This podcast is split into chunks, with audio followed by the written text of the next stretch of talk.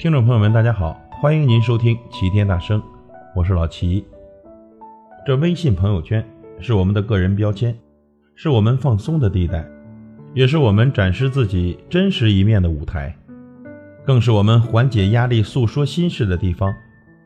这每个人都有自己的想法，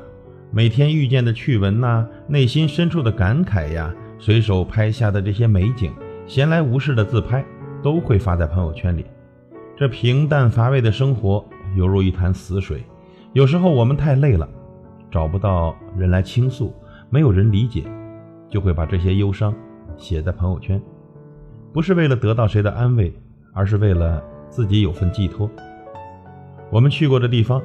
拍下照片留念，感同身受的文字我们分享转发，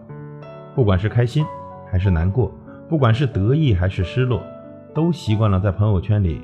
留下记录。我们发朋友圈，不是为了向谁炫耀，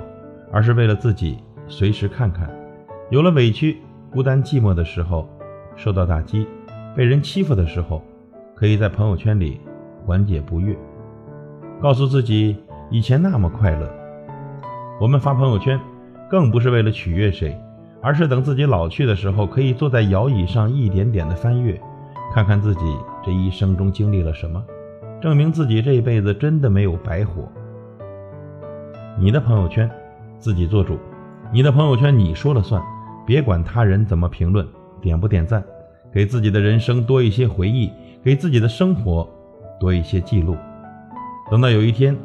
我们回忆过去的时候，至少还有依据，证明你真实的活过来过。朋友们。咱自己的朋友圈想怎么发就怎么发，只要积极向上，只要自己愿意，别在意他人的眼光，因为你的忧伤你自己懂，你的人生你自己走。感谢您的收听，我是老齐，再会。